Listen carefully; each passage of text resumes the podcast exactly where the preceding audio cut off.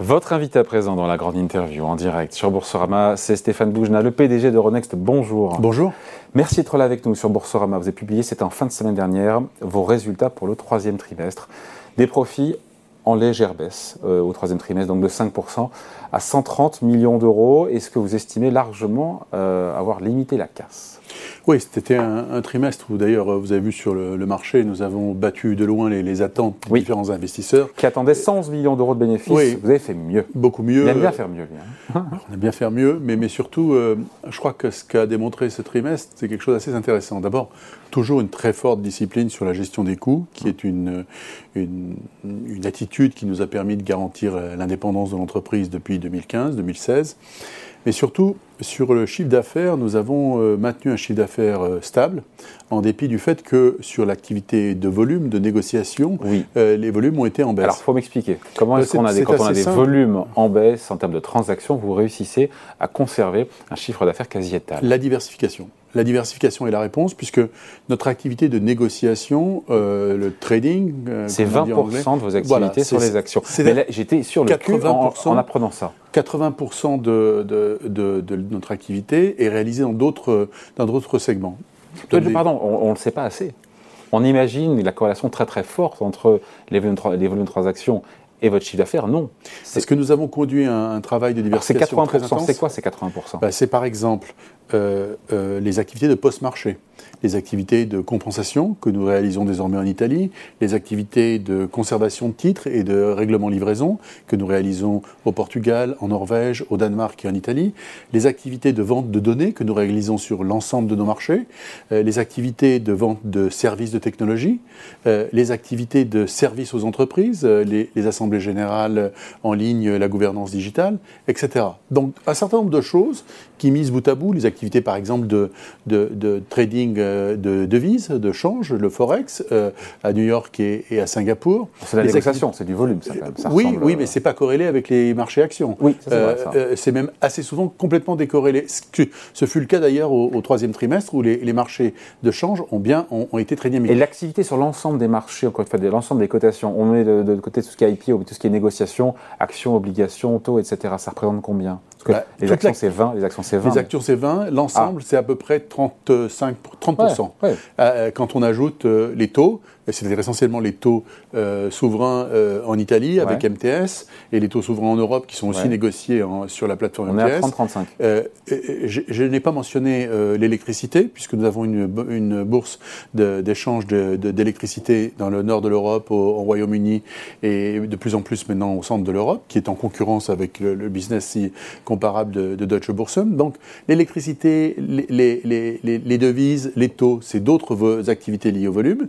Mais au-delà de ces activités liées au volume. Et ça ne pèse que 35%. L'ensemble, oui, même pas. Donc ce qui, rend, ce qui vous rend un petit peu, ce qui vous immunise, entre guillemets, euh, relativement à hauteur de deux tiers par rapport aux évolutions des transactions. c'est ça qui a changé par rapport à il y a 10 ans ou il y a 5 ans chez par rapport, à 2000, euh, par rapport à 2016 ou 2015 quand nous sommes arrivés, c'est essentiellement le gros effort de diversification que nous avons fait. Et, qui, paye, Et, qui paye aujourd'hui. Et qui paye aujourd'hui puisque quand vous combinez euh, le fait que les revenus sont diversifiés et donc qu'on arrive à avoir des revenus stables et une discipline de coûts très forte, on arrive à continuer à améliorer la profitabilité euh, de l'entreprise. Et en même temps, pardon, le cours baisse de 30% depuis le début de l'année. C'est 50% de hausse sur 3 ans, il faut quand même le rappeler. Mais depuis le début de l'année, c'est moins de 30%. Comment on explique, au vu de tout ce qu'on a dit là, la résilience, la résistance, etc.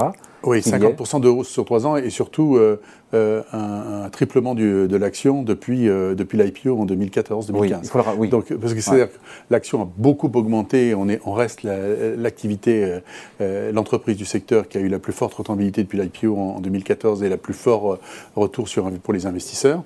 Euh, non, depuis le début de l'année, il se passe euh, plusieurs choses. vous avez un certain nombre Le SBF fait moins 10, vous faites moins 30. Voilà. Ouais, enfin, ouais, moins 25, peu importe. on fait moins bien que le SBF pour, une raison très, pour deux ou trois raisons très simples. La première, c'est on a quand même beaucoup d'investisseurs américains qui sont majoritaires sur, nos, sur, sur notre titre, qui réallouent stratégiquement leurs actifs de l'Europe vers les États-Unis. L'outlook pour l'Europe est moins bon que pour les États-Unis. Donc ça, ça fait partie d'un certain investisseur. Le deuxième, c'est pour tout le monde, ça. C'est pour tout le, le deuxième, c'est que nous sommes dans le secteur moins exposés aux taux euh, et, à l'augmentation des taux d'intérêt que d'autres. Certains de nos concurrents euh, ont des activités qui bénéficient beaucoup plus de la remontée des taux d'intérêt, ce qui n'est pas notre cas puisqu'on a une notre activité de clearing, pour le moment, reste encore faible par rapport à ce qu'elle est pour certains de nos concurrents européens. Et la, la combinaison de ces, ces, deux facteurs, plus le fait que probablement euh, les marchés ont été habitués à ce que nous faisions une grosse opération chaque année de M&A. Et est-ce qu'il y a une sorte d'optionnalité du M&A dans le, dans, dans, le cours de, de Ronex? Cette fois-ci, comme on est en train d'intégrer Borsa Italiana, euh, ben, l'optionnalité du M&A apparaît moins tangible tout de suite demain.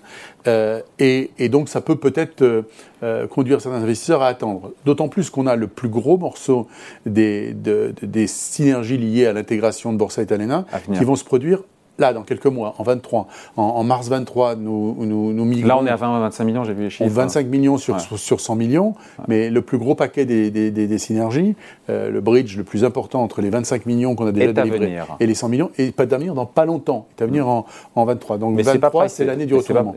Bah, c'est toujours le débat, c'est est-ce que c'est déjà dans le prix ou pas encore?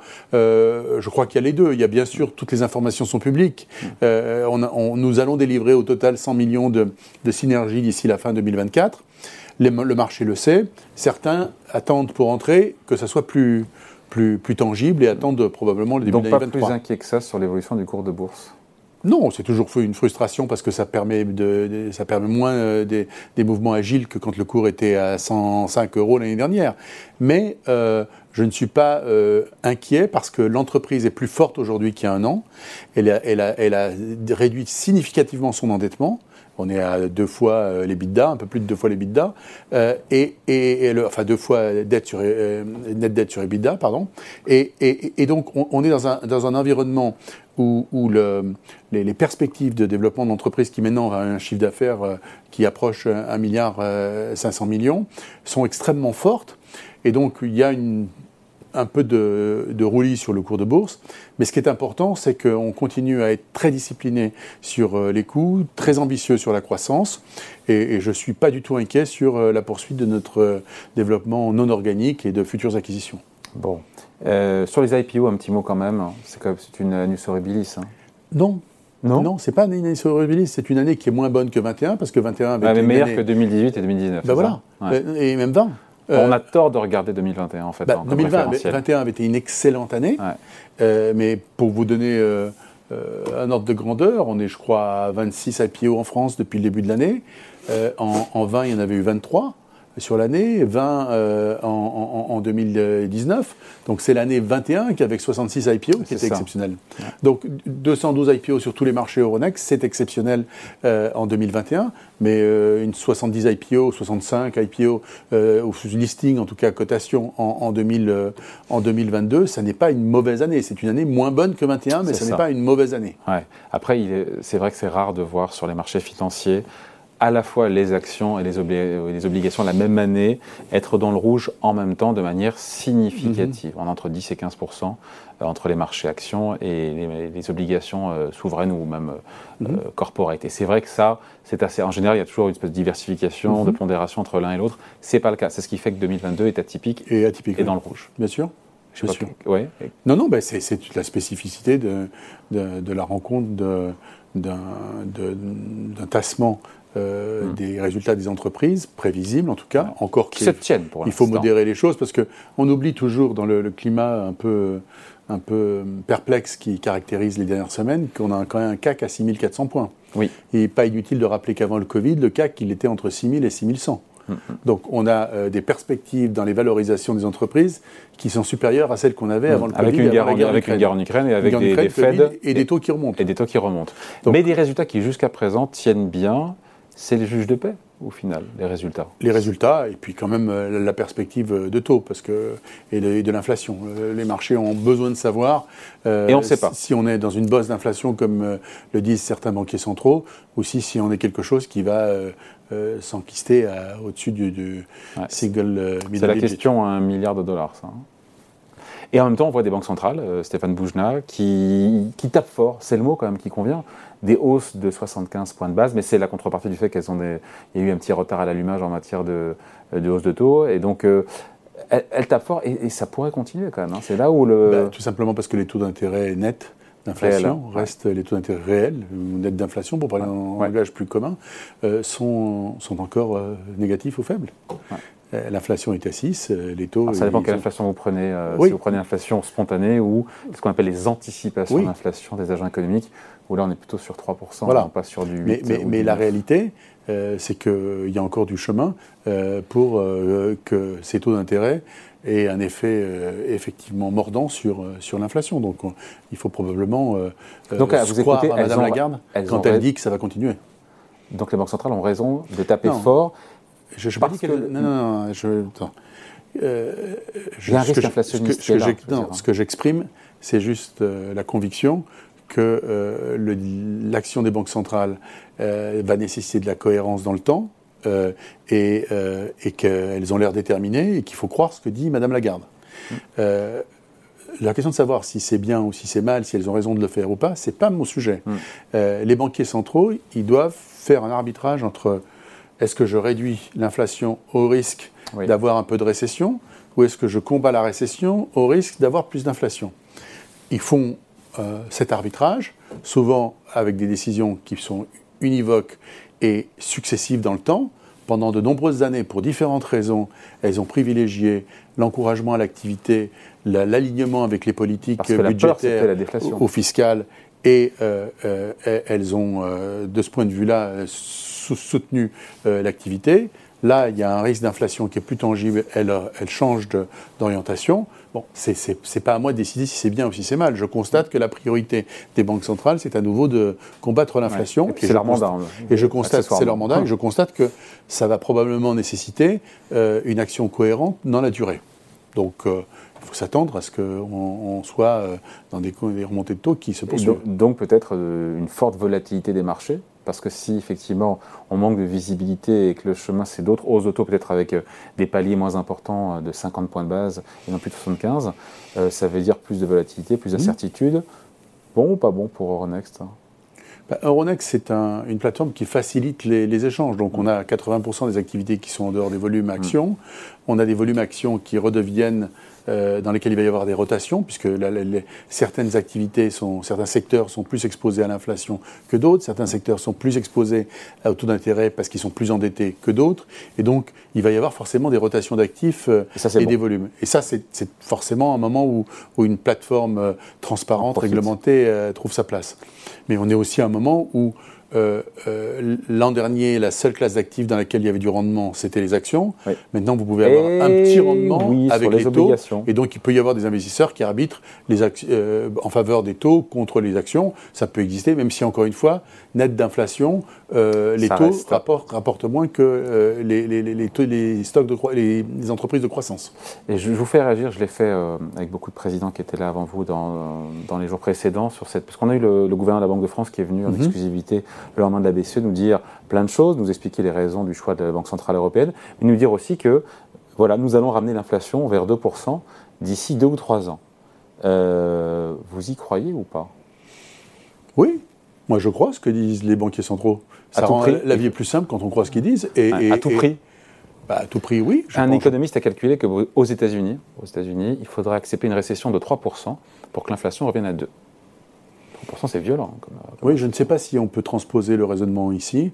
Euh, une partie de notre inflation, elle est liée à un, segment très particulier qui est celui des, des, matières premières énergétiques. Euh, et donc, euh, euh, la Banque centrale a un travail difficile parce qu'il y a des taux d'inflation qui sont très différenciés, mais dans, la zone, dans une zone monétaire unique. Donc, ils sont obligés de travailler sur la moyenne. Mais dans, les pays, Euronext, dans les pays Euronext, on a une inflation autour de 6% en France hmm. et, et, on a une inflation autour de 17% aux Pays-Bas.